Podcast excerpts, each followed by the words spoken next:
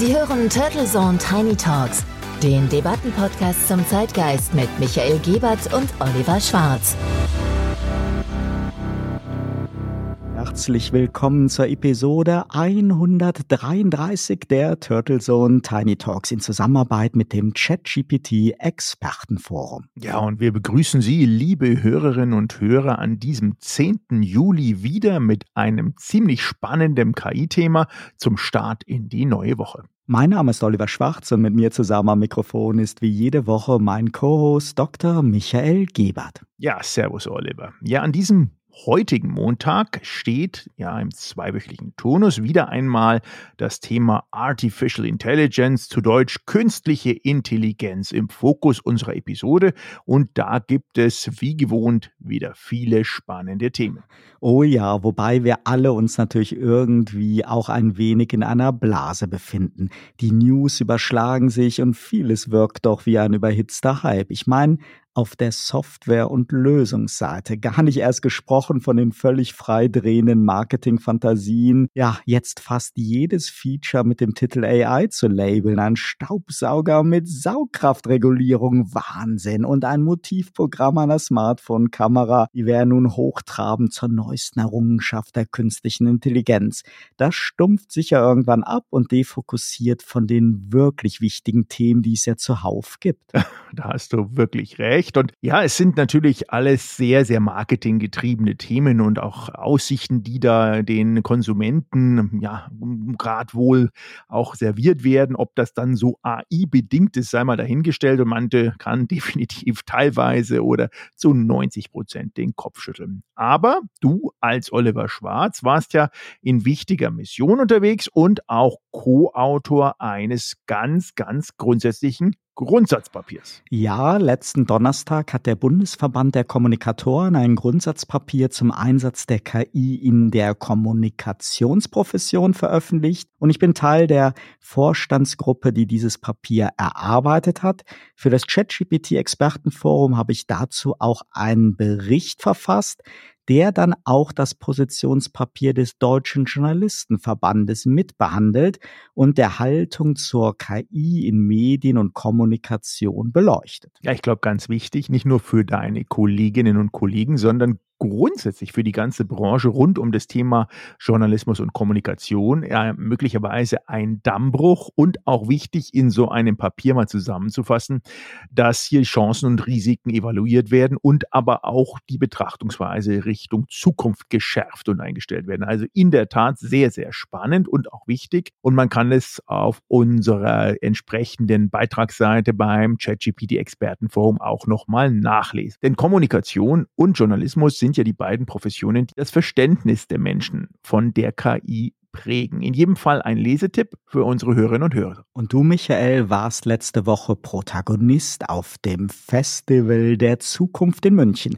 Was kannst du uns denn ganz komprimiert zur Zukunft berichten? Vermutlich ja einer Zukunft mit KI. Ja, unbedingt. Ja, nachdem ja Marty McFly äh, äh, ja quasi in Persona bei dem Health Forum die Woche davor da war und auf der Bühne berichtet hat, war jetzt dann auch wirklich das Festival der Zukunft Zukunft im altehrwürdigen und neu gestalteten und frisch renovierten Deutschen Museum beheimatet. Es hat äh, vier Tage gedauert, also es war jetzt auch am Wochenende, ist am Sonntag zu Ende gegangen. Übers Wochenende war, was ich sehr schön fand, die sogenannten Familientage.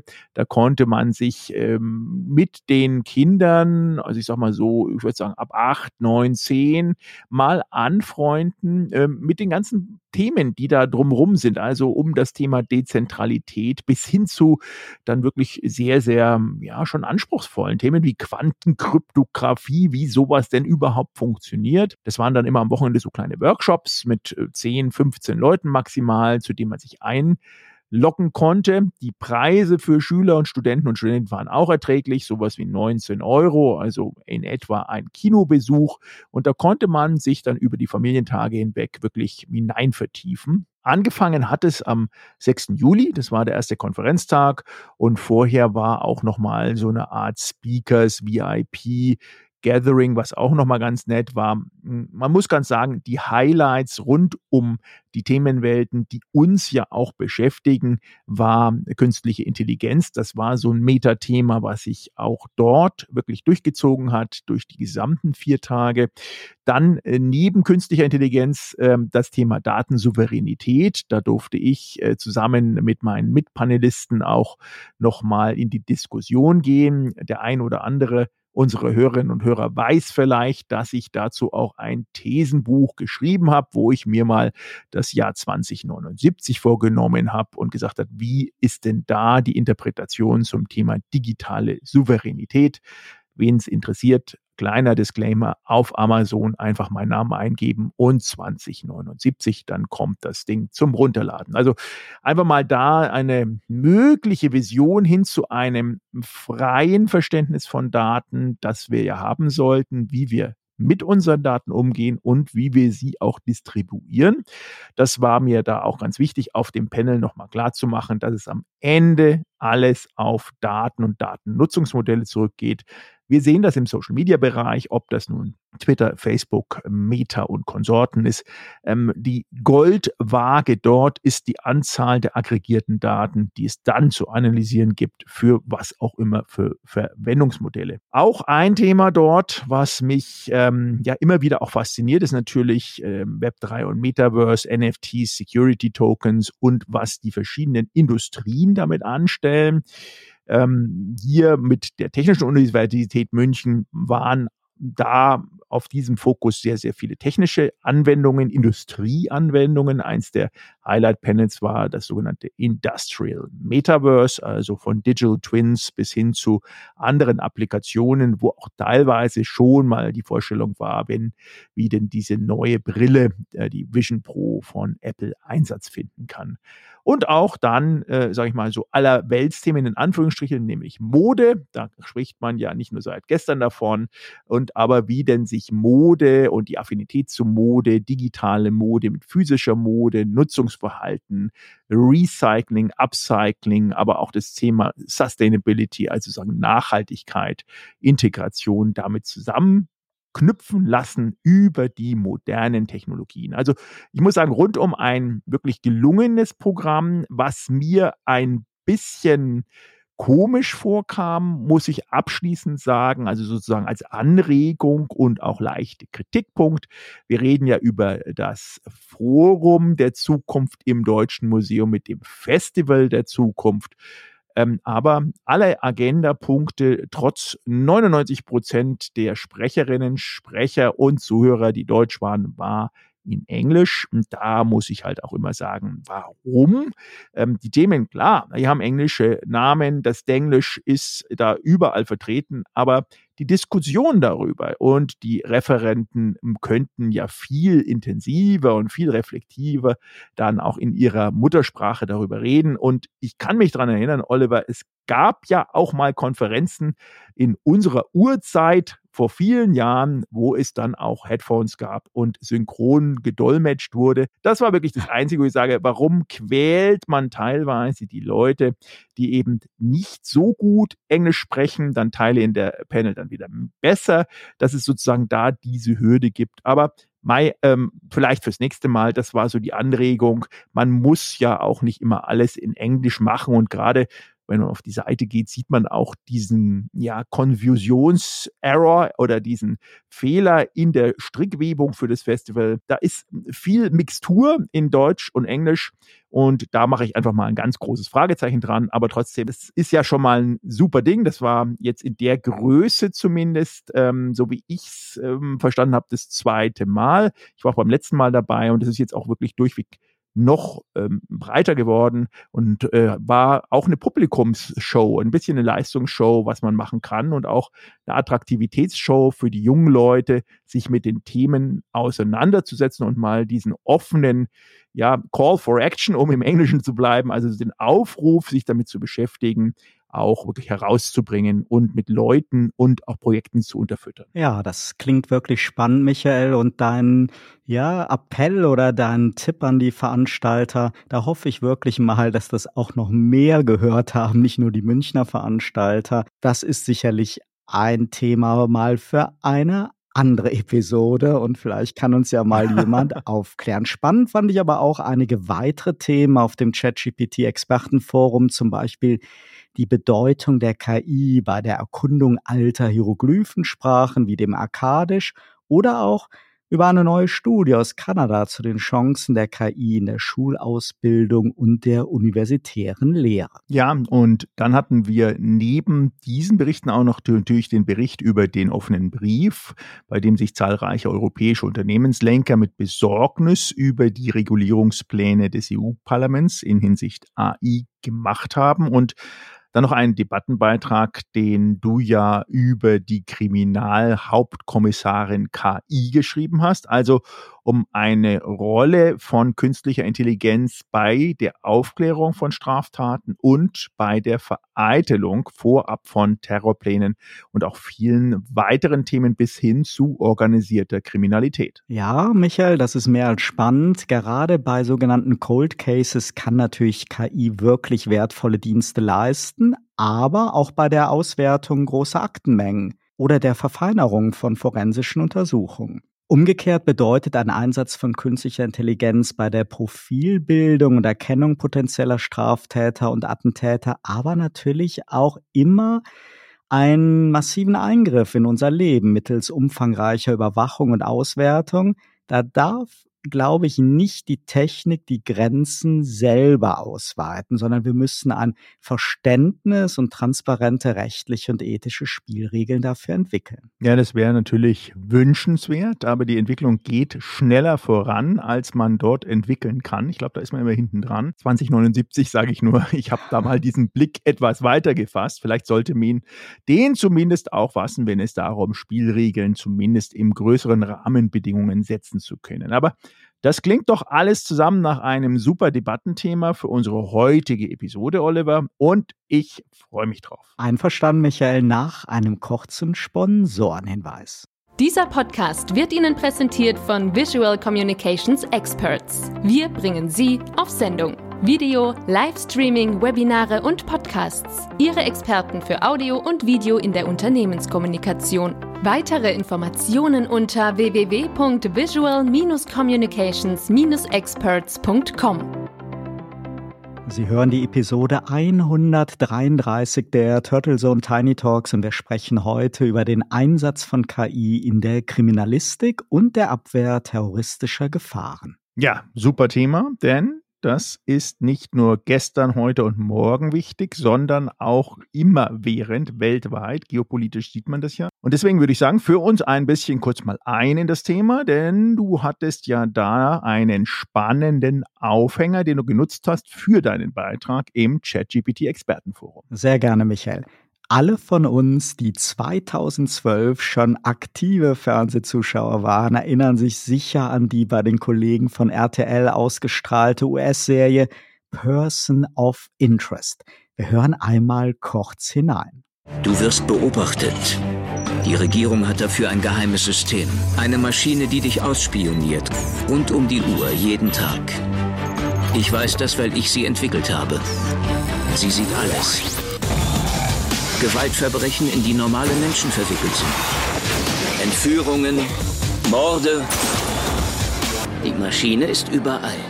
Beobachtet uns mit tausenden Augen. Belauscht uns mit Millionen Ohren. Das ist die Chance, die ich Ihnen anbiete, rechtzeitig da zu sein. Es passiert jetzt. Wir bekommen wieder Nummern her. Wir müssen uns an die Arbeit machen. Im Kampf gegen eine neue Macht. Eine KI hat sich unbemerkt auf der Welt etabliert. Sie müssen Partei ergreifen, weil wir im Krieg sind. Ein Milliardär und Programmierer entwickelt nach 9-11 ein auf künstlicher Intelligenz basierendes Überwachungssystem für die US-Regierung, das die Bürger rund um die Uhr ausspioniert und endlose Überwachungskameras mittels Gesichtserkennung auswertet. Ziel ist die Verhinderung geplanter Straftaten, die Prävention ist dabei dann gleichzeitig auch Rechtfertigung für das Ausspionieren der Bürger. Ein Element des Drehbuchs, und das ist ganz spannend, ist zudem das Kategorisieren von Straftaten in relevant und irrelevant. Terroranschläge mit potenziell vielen Todesopfern priorisiert das System, Einfache Morde oder sonstige Delikte werden zwar erkannt, aber ignoriert. Diese etwas geraffte Zusammenfassung des Plots zeigt sehr schön, dass die Serie keineswegs Science Fiction war oder unrealistische Fantasie. Der Serienschöpfer Jonathan Nolan und der produzierende Sender CBS haben damals wichtige ethische und rechtliche Debattenaspekte aufgegriffen, die sie schon damals, also vor über elf, zwölf Jahren abzeichneten. Und spätestens dann ab der vierten Staffel wurde dann auch immer regelmäßiger der Begriff künstliche Intelligenz im Drehbuch benutzt. Jonathan Nolan hat das damals mal bei Talkmaster Larry King wie folgt erklärt. We certainly spent an awful lot of time the first season trying to tell people this is really happening. And we were we were pigeonholed with the science fiction category for the first season. We may be the only show that I can think of that started out science fiction, and then by season three it was basically a, a documentary. Uh, we're pushing ahead now into season four, dealing a little more with artificial intelligence, which is, you know, in, in, our version of events, sort of like the Manhattan Project. You imagine that the the war against terror is is the crucible in which artificial intelligence is formed, trying to solve this impossible problem of how do you, you know, how do you sift through all this data and and, and stop terrible things from happening before they happen. So we're pushing ahead now a little bit into season four, back into that science fiction terrain of artificial intelligence. Er sagt also, dass wenn man so eine Serie initial pitcht und dann weiterentwickelt, es immer so eine Gratwanderung zwischen Science Fiction und Dokumentarfilm ist. Und selbst wenn ab der vierten Staffel wieder mehr Zukunftselemente der KI genutzt worden sind, die Serie doch immer schnell von der Realität eingeholt worden ist. Den Machern war das zumindest von Anfang an bewusst, selbst wenn man in der Vermarktung an die breite Masse der Fernsehzuschauer vielleicht mehr wie eine spannende Fantasy-Story rüberkam. Da bleibt dann natürlich die Frage, Michael, welche Rolle spielt KI heute in der Strafverfolgung und insbesondere in der Gefahrenabwehr? Und mit welchen Mitteln KI-basierter Überwachung und Auswertung offiziell oder auch inoffiziell Maßnahmen zur Früherkennung und Vereitelung von Straftaten und Attentaten vorgenommen werden? Und welchen Riegel der AI-Act der Europäischen Union zum Beispiel der systematischen Gesichtserkennung am Ende vorschieben wird. Etwas, was ja in Israel, in UK und in den USA schon intensiv zum Einsatz kommt. Und ja, da fällt dann auch schnell der Name der Firma Palantir hm. als Synonym für solche Softwarelösungen. Ein börsennotiertes US-Unternehmen, dessen Lösung, insbesondere das KI-basierte Gotham, trotzdem sehr, sehr nebulös bleiben. Das Bundesverfassungsgericht hat dieses Jahr bestimmte Aspekte am testweisen Einsatz von Gossam in Hessen und Hamburg ausgebremst, aber auch NRW und Bayern haben großes Interesse. Es geht um Gefährdererkennung und die Identifizierung von Terroristen und Schwerstkriminellen. Dies hat viele Kritiker auf den Plan gerufen, denn es herrscht, wie gesagt, wenig Transparenz über die Methodik der Software. Aufgrund von Klagen hat das Bundesverfassungsgericht im Februar 2023, also noch gar nicht so lange her, den Einsatz speziell von Gossam in der derzeitigen Form als erst einmal verfassungswidrig eingestuft. Gerade das hessische Innenministerium verweist aber auf erster Folge und sogar die Vereitelung eines islamistisch motivierten Anschlags mit Hilfe der Software. Das Urteil des Bundesverfassungsgerichts hat bundesweite Gültigkeit, erfolgt aber natürlich wie immer in solchen Fällen auf konkreten Klagen zur Praxis in Hessen und Hamburg. Es sollte also nicht so verstanden werden, dass der künftige Einsatz von Gossam oder ähnlichen Lösungen komplett oder strikt untersagt wird, sondern die Behörden werden vor allen Dingen ermahnt, einen rechtskonformen Einsatz zu gestalten und zu regeln. Und da schauen natürlich in den Ländern alle zum einen nach Berlin, so Nancy Faeser, vor allem aber dann doch nach Brüssel, wo sich die Parlamentsfassung des AI-Acts ja nun im Trilog befindet. Michael, bevor wir noch auf andere Aspekte von KI in der Strafverfolgung eingehen, ich erinnere mich, Du hast ja erzählt vom Festival der Zukunft, du warst da ja Speaker und auf dieser Konferenz war auch Palantir vertreten. Kannst du uns vielleicht noch etwas mehr zum Unternehmen und der berühmt-berüchtigten Gotham-Lösung sagen. Ja, ja, Palantir ist wirklich eines dieser Unternehmen. Stellen Sie sich vor, ich war ja nicht nur auf dem Festival der Zukunft, sondern vor Corona auf dem 50-jährigen WEF Treffen in Davos und da war und ist weiterhin Palantir einer der strategischen Partner und auch vor Ort präsent. Und ich hatte dort die Chance, eine kurze Unterredung mit dem Chef Alex Karp zu haben, der damals schon gesagt hat, die KI-Strategie und ihr Einsatz von künstlicher Intelligenz ist jetzt schon in ihrer Software qualitätsbereinigt eingefügt und erwartet dort, und da sind auch schon die Worte OpenAI gefallen und was da sozusagen in der Mache ist. Insofern fand ich das schon sehr, sehr bezeichnend. Eigentlich, äh, ja, 2021 war das, also vor drei Jahren, dort schon die Warnzeichen zu sehen. Wenn man sich den Aktienkurs anschaut, das ist ja auch wieder eine ganz gute Indikation, neben den Themen Gotham und der Lösungen, dann sind die auch 20 Prozent nach oben geschossen. Das heißt natürlich, Aktien ist ja immer eine Indikation der Fantasie, der Auftragslage und der möglichen Gewinnvorhersagen und auch der Nachfrage. Und die ist definitiv beispiellos nach eigener Aussage des Unternehmens, ähm, um Zahlen zu hinterlegen, äh, wollen die da einfach auch wirklich die gesamte Strategie des Konzerns in einer kombinierten KI-Strategie zusammenfahren, sprich also nicht nur Angebote wie Gotham, sondern als alle anderen Angebote werden konkret zusammen in einem Datenpool geleistet. Das ist, klingt ähm, gar nicht so schlimm, ist aber natürlich schon dramatisch, weil durch diese Kombination der Datenströme, die ja gefüttert werden von öffentlichen Daten und dann anonymisiert werden, aber trotzdem Aussagekraft haben, werden gerade ähm, ja die Analyse-Softwareverfahren, die ja primär verwendet werden, unter anderem jetzt schon im Data Mining, eben nicht Gotham, aber eben andere Palatierlösungen vom US-Geheimdienst, aber auch vom Bayerischen Landeskriminalamt und auch äh, von anderen öffentlichen Einrichtungen, werden dadurch ja angereichert, weil gleichzeitig auch Konzerne, also sozusagen der industrielle Kontext mit Airbus, BMW und Merck, um da einfach nur mal drei zu nennen, im deutschen Umfeld auch die Software nutzen. Also hm, das Thema ist ähm, definitiv ähm, intensiver, als man sich vorstellen kann. Palantir war dort. Ähm, es ging da Festival der Zukunft auch um die Talente, die sich frühzeitig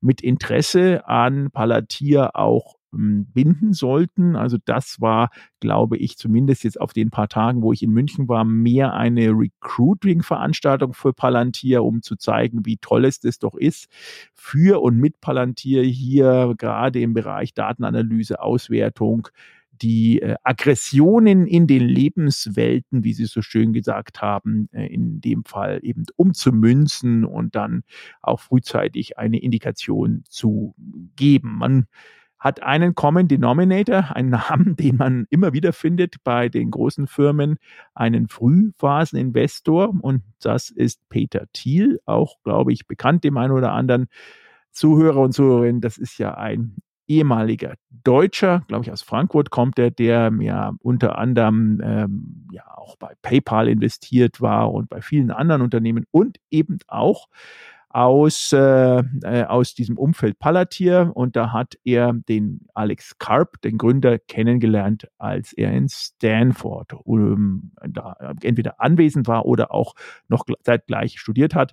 Altersmäßig sind ungefähr das gleiche Alter. Die sind beide mh, 56, 55, 56 und haben zu einer ähnlichen Zeit dort auch ähm, sich ausbilden lassen. In dem Fall der Alex Karp war dort Magna Cum Laude, ähm, dass er auch äh, in Frankfurt spannenderweise erstmal abgeschlossen hat bei der Johann Wolfgang Goethe Universität und ähm, hat aber auch einen Abschluss in Rechtswissenschaften an der Stanford Universität. Und ähm, ja, also in der Kombination macht es ihn natürlich gerade äh, mit äh, den Investoren rund um auch Informatiker wie Stephen Cohen zu einem extrem attraktiven Unternehmen und Anbieter für alles, was irgendwie analysebasiert ist und mit der Kombination und den Entwicklungszyklen in der AI, die wir ja wirklich beide ja nur an der Oberfläche, alles was consumertauglich ist, auch sehen können. Und jetzt ähm, überlegen wir uns vielleicht mal den Faktor X noch oben drauf, was dann auch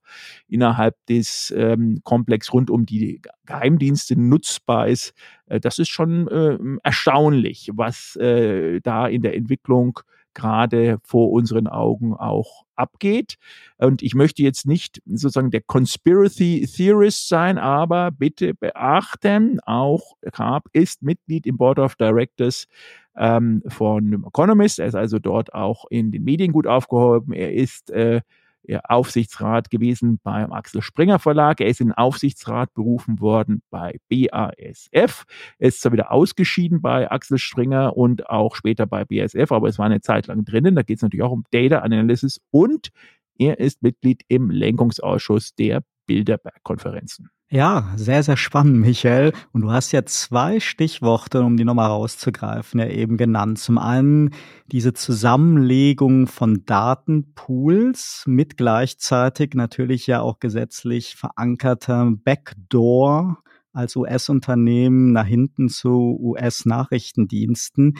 Das ist sicherlich etwas, wo man hier natürlich auch genau hinschauen muss. Und diese vom Bundesverfassungsgericht angemahnte Sicherstellung der rechtlich gebotenen Kontrolle eines Einsatzes solcher Softwarelösungen, sei es nun von Palantir oder anderen, zeigt doch ein wenig, ja, das föderale Dilemma zwischen klaren gesetzlichen Regelungen und den Entscheidungen durch die Verwaltung, also die Behörden, weil die haben Interesse an der Software. Und das Gericht sagt, der Gesetzgeber muss die wesentlichen Grundlagen zur Begrenzung von Art und Umfang der Daten und der Verarbeitungsmethoden selbst durch Gesetz vorgeben. Soweit es die Verwaltung zur näheren Regelung organisatorischer und technischer Einzelheiten ermächtigt, hat der Gesetzgeber zu gewährleisten, dass die Verwaltung die für die Durchführung einer automatisierten Datenanalyse oder Auswertung im Einzelfall maßgeblichen Vorgaben und Kriterien in abstrakt genereller Form festlegt, verlässlich dokumentiert und in einer vom Gesetzgeber näher zu bestimmenden Weise veröffentlicht. Das sichert auch die verfassungsrechtlich gebotene Kontrolle, die insbesondere durch Datenschutzbeauftragte erfolgen kann. Schöne juristische Formulierung, aber Absolut, eigentlich ja. doch ganz eindeutig. Kein Wunder also, dass auch der Bundesbeauftragte für den Datenschutz und die Informationsfreiheit, Ulrich Kelber, früh alarmiert war und letztes Jahr ein Thesenpapier vorgelegt hat. Er kritisiert, dass KI eingesetzt wird, ohne dass grundlegende rechtliche Fragen beantwortet werden. Und er fordert den Gesetzgeber auf, zeitnah die notwendigen Entscheidungen zu treffen. Das rechtliche Vakuum kann sicher nicht legitimieren, dass einzelne Behörden und Sicherheitsdienste in der Grauzone rumexperimentieren mit weitreichenden Eingriffen in die Rechte der Bürger.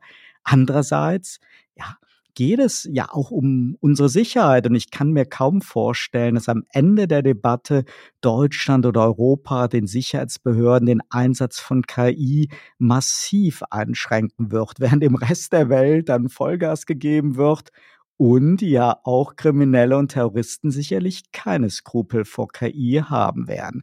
Vor allem sind viele Gefahren längst einfach nicht mehr national, sondern international. Und auch darum ist sicherlich ein internationales Verständnis über rechtliche und ethische Grundlagen, aber auch Grenzen für den KI-Einsatz zur Früherkennung und Vereitelung von Straftaten und Anschlägen sehr, sehr wünschenswert. Ja, und dann haben wir natürlich aber auch viele Aspekte, die weniger strittig sind, nämlich die Hilfe der KI bei der Aufklärung von Straftaten oder gar bei den sogenannten Cold Cases. Michael, wie schätzt du das denn ein und welche Anwendungsgebiete können wir heute schon von KI bei der Strafverfolgung oder Aufklärung beobachten? Naja, ich glaube, wir haben ja äh, mehrere Anknüpfungspunkte. Das eine ist die, glaube ich, unabhängig von unserem föderalen System, immer noch relativ rudimentär abgestimmten Prozesse, Stichwort Interpol, die ja immer nur dann aktiviert werden, wenn die Dringlichkeit, aber auch die ähm, ja, Straftat selber an Dramaturgie so zugenommen hat, dass sie auch einer internationalen Ausschreibung würdig ist. Man könnte sich jetzt natürlich auf dieser internationalen, erstmal europäischen, vielleicht dann auch wirklich international geopolitischen Sicht diesen Austausch hm, schon angereicherter Expertendatensätze zu AI oder mit AI zusammen vorstellen, wo die Kolleginnen und Kollegen gerade zwei, ja, fast schon profan wirkende Probleme lösen, nämlich die Sprachbarriere. Das ist das eine, denn äh, wenn der französische Inspektor das liest in Französisch, hat er natürlich definitiv einen schnelleren Überblick über die Lage, als wenn er es in Englisch oder in Deutsch und dann nochmal über die Übersetzerin oder Übersetzer laufen lassen muss, wenn das überhaupt in dem Moment geht. Und das Zweite ist schlichtweg eben die Kombination an Erkenntnissen. Und dies setzt, und da bin ich bei dem großen Punkt B, natürlich eine extrem gute, detailgetreue und lückenlose Digitalisierung der Archive voraus.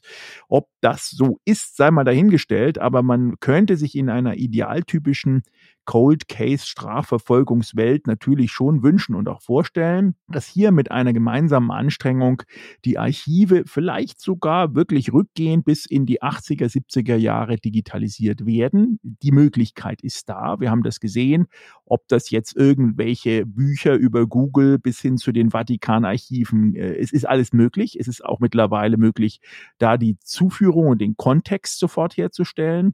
Das wäre natürlich eine super Sache, weil man, ich glaube, allein schon durch diesen einen einzigen Prozess in Verbindung mit einem chatbasierten AI-Tool extrem viel neue Erkenntnisse gewinnen könnte. Da braucht es jetzt nicht irgendwie noch zusätzlich als Geschmacksanreicherung eine DNA-Probe oder sonst irgendwas. Das wäre natürlich dann noch wünschenswert, aber auch bei Cases, wo vielleicht alle Beteiligten schon ähm, Alters, aus Altersgründen gestorben sind, wäre demzufolge auch noch aufklärungsrelevant und könnte auch noch für zukünftige Aufklärung sorgen. Also ich glaube, da ist äh, Casus Knacktus, da müssen so ein paar Sachen zusammenpassen, aber der Einfachheit halber Nummer eins, erstmal AI-gestützte Sprachbarrieren abflachen, vielleicht sogar simplifizieren.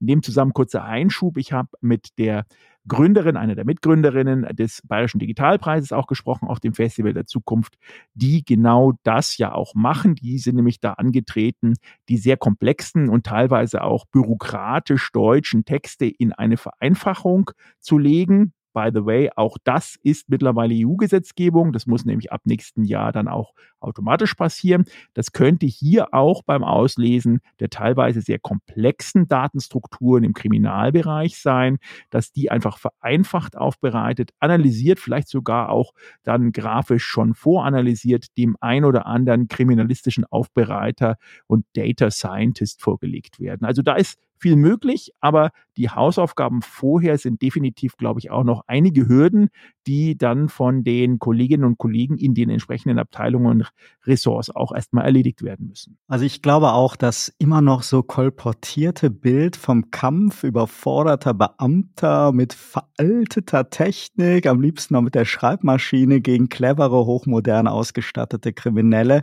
das ist heutzutage wirklich ein Trugbild, ebenso wie Militär- und Nachrichten Nachrichtendienste schon vor vielen Jahren ihr Interesse an künstlicher Intelligenz entdeckt haben, ist es einfach nur folgerichtig, dass auch die Strafverfolger und die Kriminalistik sich KI als neue Mitarbeiter mit ins Team holen. Und auch so Aspekte, die natürlich zu Recht umstritten sind, wie Videoauswertung mittels Gesichtserkennung, können natürlich bei der Aufklärung, gerade auch von Cold Cases, dann doch wieder nützlich sein, indem sie dazu beitragen, halt alte Beweismittel mit eben neuer Technologie zu analysieren, also biometrische Identifikation und sicherlich auch eine DNA-Analyse. Da kann KI auch helfen mit den Fortschritten in der Sequenzierung und mittels der KI können Ermittler jetzt nun DNA-Proben analysieren, die vorher einfach als zu alt oder zu degradiert galten.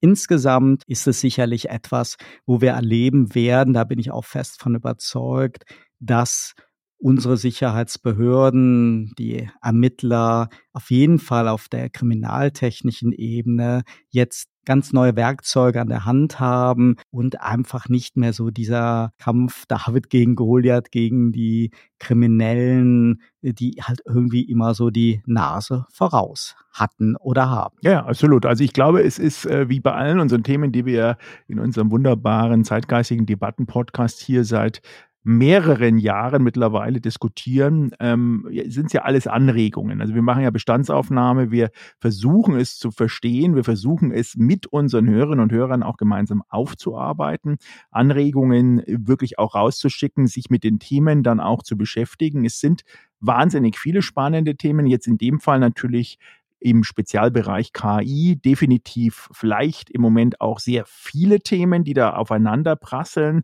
Ähm, aber wir beide haben ja festgestellt, es sind extrem wichtige Themen, weil sie einzahlen in nicht nur unser Leben, sondern wie wir zukünftig auch äh, das Erleben gestalten werden, sprich äh, wie wir unser, unsere Umwelt erleben, wie wir selber unser Leben leben. Und es ist einfach sehr, sehr nah an uns als Personen dran. Und deswegen denke ich, ist die Anregung hier, sich gerade unabhängig jetzt auch von Kriminalverfolgung, äh, was ein Teilbereich ist, der Aufruf, sich mit diesen Themenwelten wirklich als ähm, relevante Stellgröße intensiv mal zu beschäftigen und dann auch selber zu reflektieren, ähm, wo die Anknüpfungspunkte sind und sein könnten und zumindest für sich dann so weit die Erkenntnis aufzufrischen, äh, dass man damit auch die mittelfristige Zukunft einigermaßen verstehen kann, die da doch in großen Schritten auf einen zukommt. Ja, und ein schöner Einstieg und Lesetipp kann der Beitrag Kriminalhauptkommissarin KI auf dem ChatGPT Expertenforum sein. Dort finden Sie, liebe Hörerinnen und Hörer, dann auch die Leitsätze zum Urteil des Bundesverfassungsgerichts und das Thesenpapier des obersten Datenschützers Ulrich Kelber verlinkt. Und wer Interesse an der Serie Person of Interest bekommen hat, die Serie gibt es bei den Kollegen von RTL Plus in der Mediathek und bei Warner auf DVD und Blu-ray. Wir, lieber Michael, verabschieden uns an dieser Stelle in eine kurze Sommerpause und sind dann am 7. August wieder mit der Episode 134 am Start. Und wir freuen uns natürlich sehr, wenn Sie dann wieder mit dabei sind. Ja, liebe Hörerinnen und Hörer, das ChatGPT-Expertenforum online ist natürlich immer für Sie auch da. Wir machen dort keine Sommerpause. Hier finden Sie regelmäßig die relevantesten News und spannenden Debattenbeiträge für und rund um Deutschland Deutschland in Deutsch zum Thema künstliche Intelligenz. Und wenn Sie Turtlezone Tiny Talks noch nicht auf Ihrer Lieblingsplattform abonniert haben, jetzt ist die richtige Gelegenheit, denn dann verpassen Sie auch zukünftig, wenn es wieder losgeht, keine Episode. In diesem Sinne, liebe Hörerinnen und Hörer, wünschen wir Ihnen einen sonnigen und fröhlichen Wochenanfang und freuen uns auf ein ganz baldiges Wiederhören. Ihr Michael Giebert und Oliver Schwarz. Turtle Zone Tiny Talks, der Debattenpodcast mit Michael Gebert und Oliver Schwarz. Immer zum Wochenstart auf allen Podcast-Plattformen und auf turtlezone.de.